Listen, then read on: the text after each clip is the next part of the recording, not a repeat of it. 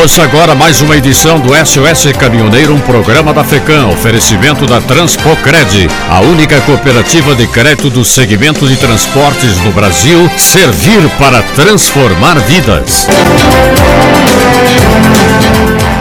Cinco pessoas morreram em acidente na BR-285 em Siríaco, no norte do estado. Os cinco homens e uma mulher viajavam em um automóvel Gol. O motorista teria perdido o controle do veículo, invadiu a pista contrária e chocou-se frontalmente contra um caminhão com placas de Serafina Correia. A mulher e os dois homens morreram no local. O outro passageiro faleceu no Hospital São Vicente Paulo, em Passo Fundo, horas depois. O motorista do caminhão e seu ajudante não se feriram. A Polícia Rodoviária Federal prendeu um caminhão com traseira alta e alerta para efeito guilhotina.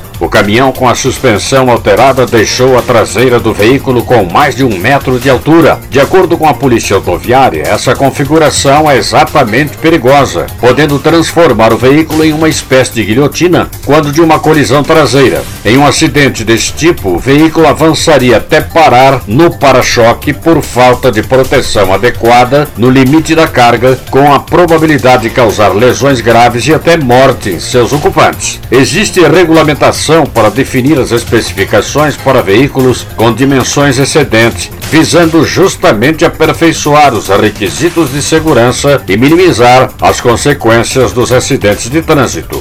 O veículo foi retido na unidade da Polícia Rodoviária Federal para regularização e autuado por transitar com equipamentos obrigatórios ineficientes e em desacordo com a legislação, além de transitar com 26 toneladas de excesso de peso. O veículo foi liberado depois de sanada as irregularidades. Os acidentes que envolvem veículos de carga geralmente têm maiores proporções e geram maior gravidade das lesões ou a morte dos envolvidos, o que faz com que haja uma maior maior preocupação com o estado de conservação destes veículos. O Supremo Tribunal Federal marcou o julgamento do último pedido de habeas corpus do caminhoneiro Marcos Antônio Pereira Gomes, conhecido como Zé Trovão. Na última quinta-feira, a primeira turma da corte pautou o caso para ser avaliado pelos ministros entre os dias 3 e 10 de dezembro próximos. O pedido de soltura da defesa do réu é baseada na substituição da prisão preventiva por medidas cautelares. A defesa está pedindo que o caminhoneiro passe a ficar em prisão domiciliar e usando tornozeleira eletrônica. E atenção, caminhoneiro, termina hoje, dia 30, o prazo para a realização do exame toxicológico para profissionais que possuem a CNHs nas categorias A, B e C. A partir de amanhã, 1 de dezembro, quem for flagrado pela Polícia Rodoviária sem o exame em dia será multado em R$ 1.467, com registro imediato na carteira e fica ainda por três meses sem poder dirigir. Portanto, a, se a sua CNH foi emitida entre junho a 31 de dezembro de 2018, acelere, porque o seu exame toxicológico periódico vence no dia de hoje.